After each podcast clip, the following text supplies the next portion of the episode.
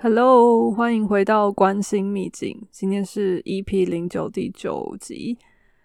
我这今天想要继续谈四周。那我们已经花了一些时间探讨所谓的星盘架构。那这星盘架构呢，我一直说它是透过好几条对分的线把它切开的。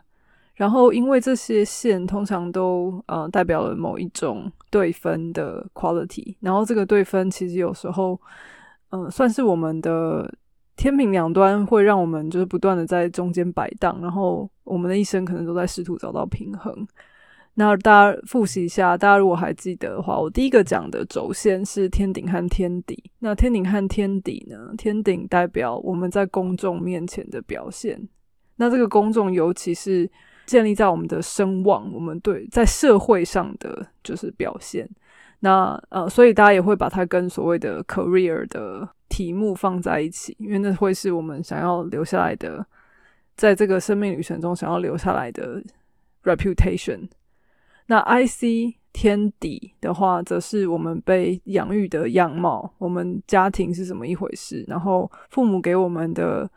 教育是怎么样的。那这个是嗯，我提到第一条线轴线叫天顶和天底的这条线，I I C 和 M C 这条线。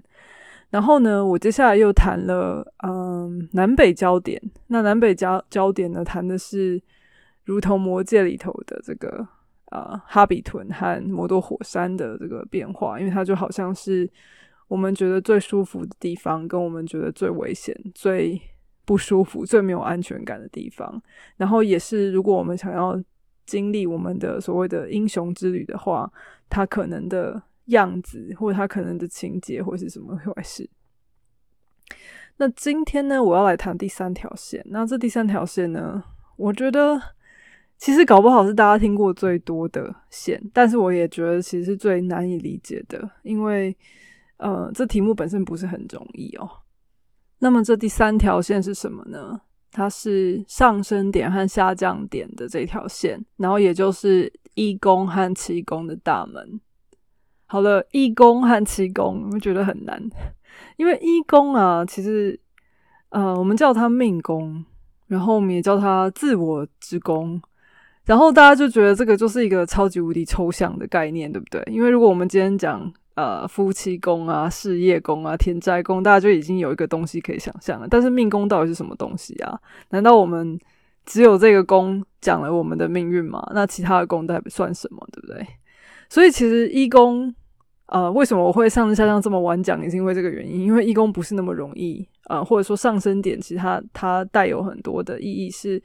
比较抽象跟比较不容易理解的。那我们就开始吧。那上升点呢，其实也就是我们整个人生旅程的起始点。所以从最最最初我们呱呱坠地的那个当下，就其实就是也跟上升点有关系。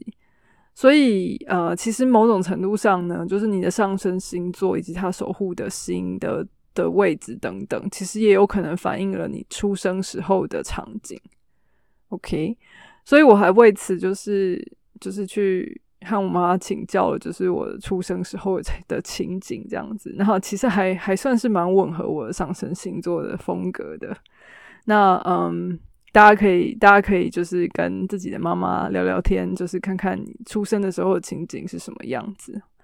OK，它是人生旅程的起始点，所以它其实也代表了我们所谓的嗯初来乍到到这个世界上的时候的各种经验。那你可能会问说，诶，那这个跟 I C 有什么差别？天底有什么差别？天底比较像是一个家庭的比较后天的赋予给你的价值观，但是第一宫的上升比较像是你直接自我第一手的体验这个世界带来的各种面相，不管是好的不好的。所以其实上升点我们也会说是你面对世界和迎接世界的方式。因为也是因为是我们迎接和面对的方式，所以当我们越长越大的时候，它也会成为就是我们的人格面具。那这个面具不一定和你的真正的自己是相相近的，尤其是如果你的上升星座跟你的太阳、月亮差很多的时候，就性质差很多的时候，嗯，所以大家可能会觉得你诶，怎么第一印象跟真的认识就是不太一样，有可能就是会因为你的上升跟你的太阳月亮是不同的支调。所以其实如果我们要看我们对别人第一印象或别人对你的第一印象，其实也可以从上升星座以及就是在上升点附近的行星来做一些分析。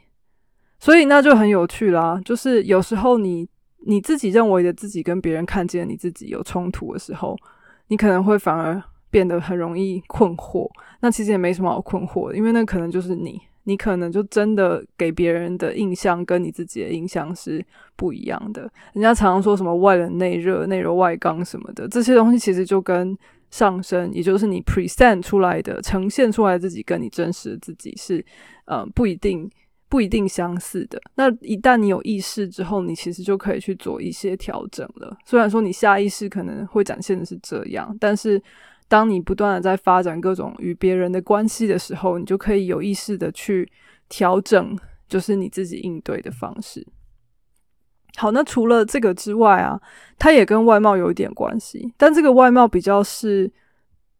风格上的。不是就是长得正不正而已，这种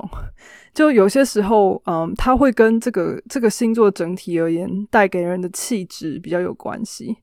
但是老实说，因为我们不是只考虑上升点所在的星座，就是其实这个原则、原理、原则跟我之前的每一集谈到对分的时候都很像的，就是你不只要看这个点所坐落的星座，你要看这个点坐落的星座守护星是谁，这个守护星落在哪里，以及这个点附近是否有其他的行星，这些线索都会综合的来影响这个上升点对你的影响，这样子。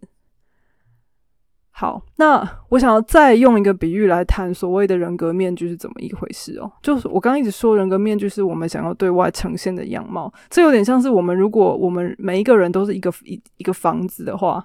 这个人格面具就好像大门，但是一个大门和就是呃我外观啊，跟我走进屋内不一定一样嘛。你可以有个非常富丽堂皇的入口，但是你进去之后可能就。走的是比较温馨路线的，或甚至里面可能是杂乱无章的，那不一定。所以大门和内内部其实不一定会是同样的一个样貌，就好像我们有时候在家和在外可能会戴着不同的人格面具。那所以呃，上升点有这样子的一个隐蔽的效果，这样。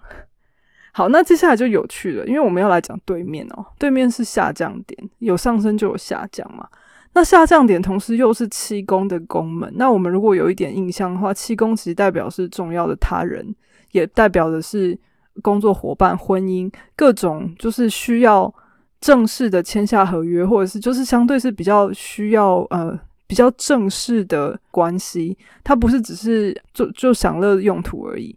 所以这边也很有趣咯，就是如果我们要看男女朋友比较像是享乐的关系，它其实不是看七宫，它比较是看五宫，因为五宫比较。比较恋爱是落在第五宫的，然后它也很多创意啊，很多比较嗯好玩的事情会发生在五宫。但今天一旦谈到婚姻的时候，我们都知道它连带的会有责任，会有所谓的伙伴关系，那它是七宫掌管的范围。那下降点其实在这个在这个点上呢，它也揭示了一个关于平衡的考验的开始。因为当今天上升点完全是我们，就是完全是我个人的时候。呃，下降点其实讲的是别人。那一旦今天我们的人生开始有别人出现的时候，我们就开始进入了一场跷跷板的旅程。那这个跷跷板旅程是为什么呢？因为我们也不希望我们今天有别人出现之后，我们失去了自己。可是我们也不能够完全的就是自我意识高涨，然后别人就失去了别人的样子。我们也不会。那尤其大家别忘了，就是它也一样是一组对分。所以当我们今天是。呃，我们今天是某一个特质，比如说，比如说处女好了。那我对面处女的完美主义是细节控，可是我对面其实是一个乌托邦式的，完全没有界限的，可以随便随便呃无限上纲的。但是他是一个他，但他在内心底是有一个非常大我的一种，就是美好的期待的双鱼座。所以今天，当我自己的所谓的上升在这个地方，但是对面可能是一个跟我很不一样，然后我甚至会觉得太不务实的人的时候，就是它中间的这个平衡，就变成是我们常常要呃从中去找到的事情了。但是也很有趣哦，就是其实所有的对对分的组合，我们都不会满足于我们自己的这一边，我们都某种程度上会想要投射对方，因为那个对方是我们不熟悉跟我们没有的。那也因为我们没有，有时候我们会反而更直觉的会想要去追求那样的人或那样的特质来。所以为什么我们常常会说，哎，其实是不是我们好像特别会被互补的人吸引？反而不会想要跟自己太太太像的人在一起，也是因为这样子。因为对方如果是跟我们完全互补的时候，我们就会觉得我们的生活里或我们的生命里得到了某一种平衡。在我们找寻所谓的自我和他人合作平衡点的时候，当对方跟我们是一个跷跷板的关系的时候，其实也让这个平衡就是更能够早早日实现。OK，所以很有趣的地方是哦，其实。上升和下降，虽然我说一个是自我，一个是对方，但其实我们不要忘记了，我们常常在针对我们想要的或我们所求的东西，在这个世界上进行投射，然后很多时候这些特质会透过别人再回来展现给我们看，所以其实最终那个是我们的隐性的那一面，阴影的那一面，然后是透过对方。展现给我们看，然后最终我们就会再从自己的身上找回这些东西。所以这是呃上升和下降，我自己觉得比较有趣的地方。那我今天呢，就是在准备这个题目的时候，就顺便就是看了一下，就是荣格的一些呃文章，关于解释荣格的一些文章。然后我觉得很有趣的一件事情是，它有几个概念哦，就是我来在这边跟大家分享一下，就是有几个概念，一个叫做人格面具。然后一个叫阴影，然后他们其实也就是一对的，就是人格面具的意思，大家就可以想象，它就是因为我们会有一些公众的期许、社会的期许，然后我们戴上它。那很多时候，其实这也跟生存的本能有关系，因为我们必须要在某一种社会教育啊、文化下生存的时候，我们会因为为了要适应这样的环境，然后而产生这些面具，然后这些面具可能会有不同的时间点会戴上。比如说你在家的时候，可能就比较没有面具，但是你可能去应酬的时候，然后跟不同的朋友或者是同事面呃应酬的时候，你会戴上的面具可能也长不一样。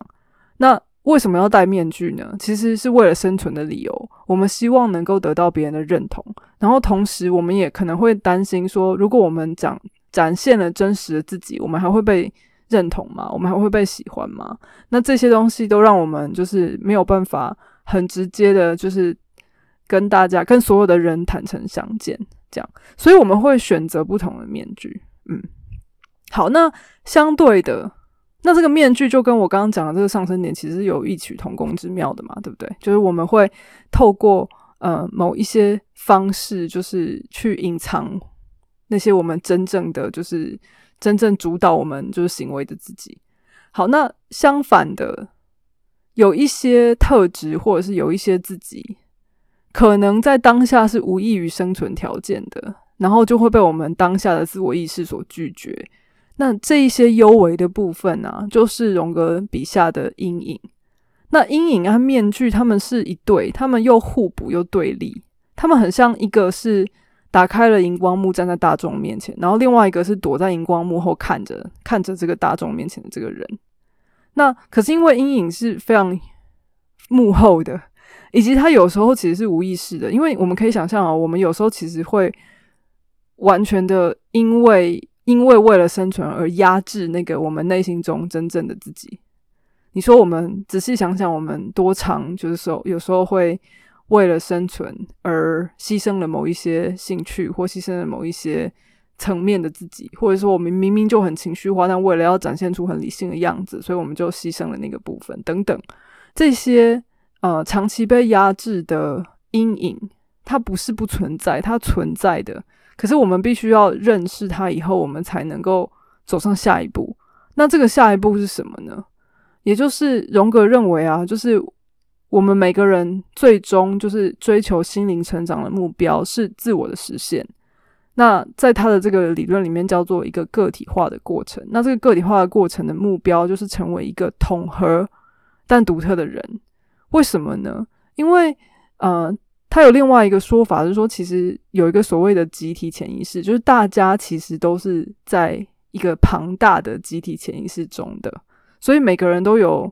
类似的能力和模式，就好像星盘里面，其实每个人都有十颗星，都有十二个星座，然后每个点也都有，只是大家的位置不一样，然后大家实行的不一样而已。但是如果说今天大家的大家其实拥有的东西都一样，只是它的排列组合不同的时候，其实如果你没有把你自己活出来，你其实就缺乏个人特色啊，因为大家都一样嘛。所以，嗯，所以正有趣的地方就是，所以其实占星根本就从来没有想要把人分类，因为大家都有，只是说我们怎么样去拿出就是我们的个人特色。然后去达到一个整合，就是我们如何能够在多个面向，在多个生命领域里面都能够找到属于我们的那个个体的特色，然后我们才能够，呃，从认出这些面具、认出这些呃原型、认出这些特色、认认出这些模式之后，我们把它整合成一个自己。那这个过个体化的过程呢，有时候我们也要各个击破，然后再整合。所以，为什么我一一而再、再而三的在我的 podcast 里面提到说，我希望大家用一种架构的方法来读盘，就是因为有时候我们如果说把自己切成一段一段，然后只是看一个一个，我们会缺少了那个认出自己的、认出自己如何整合的一个过程。那当然还是要去理解呃一些细节，可是真的不要忘了，随时我们要拉近、拉远、拉近、拉远的去看，诶，就是这些小细节，它今天拉远了会是怎么样呈现？那我今天往近的放大看之后，在这个短时间内，这个这个 placement 可能会对我有什么影响？那在这个不断缩放的过程当中，我们才更能够找到一些脉络，就是如何我们要如何的呃成为。那个有个人特色的个体化后的自己。好，那回过头来，就是这就是在在我想要再提一下这个阴影和人格面具这件事情哦。就是嗯，我自己我自己一直是这样认为的，就是我觉得每个人我们遇见的每个人都很像是一面镜子，那那些镜子其实就是我们个人的投射。也就是说，今天我会遇到这样的人，然后会遇到这样的事情，有的时候其实那是我们自己的投射。那当然，就我觉得，就是在我们情绪的当下，就是尤其是生气或者是不耐的当下，可能都会觉得这怎么可能会是我想要的？可是当我们静下来，有时候呢，就是这些人在我们面前，其实就是演出了我们心中的恐惧或心中的喜好等等。就是如果当我们今天看看懂了这件事情的时候，你就会发现，这每一个机缘巧合，其实都是协助我们往下一步走的一个机会。然后整合这件事情也是我觉得是一个很重要的观念，在我们建建立我们自己个体化过程的当中，因为整合也就是我们必须要看见阳与阴、亮与暗的差，明与暗的的这个对立。也就是说，我们的有意识的自己和无意识的这些个阴影，它如何能够找到一个平衡点？其实需要我们有足够的包容，还有整合的呃信念。然后，同时我们可能需要透过一些外来的方式，可能需要透过工具或透过别人来认出那个阴影的部分。但是，一旦我们愿意拥抱这些的时候，我们也离这个所谓的整合这条路更近了一些。所以今天呢，我准备了这个上升下降的课题，还有谈了一下这个荣格的人格面具啊、阴影的这个这组对立。以及我们如何从一个其实很 universal、大家都类似的一个盘里面走走出一个个体化旅程的过程，我觉得这一点其实实在是非常的重要。因为如果我们今天开始看过去心理学的发展，其实心理学有各种架构、各种情节、各种的分类的方法，对不对？但是如果我们今天回到这样的对照的时候，就发现说，哎，其实不是这样的，而是。它完全是从另外一个角度出发的，是从诶，其实大家都一样，我们如何能够从这个大家都拥有的能量中找回属于我们自己的，然后去把大家都一样的这盆水彩画出自己的画。我觉得这是我很喜欢的解读和认识星盘和使用星盘的方式。所以今天在这里分享给大家。那一样，如果喜欢我的 podcast，请到 Astro Demystify 关心秘境的脸书粉丝页，呃，留言给我，或是按赞分享。那有任何题目想要敲碗的，呃，或者是有一些建议的，也都很欢迎。那我们下次见喽，拜拜。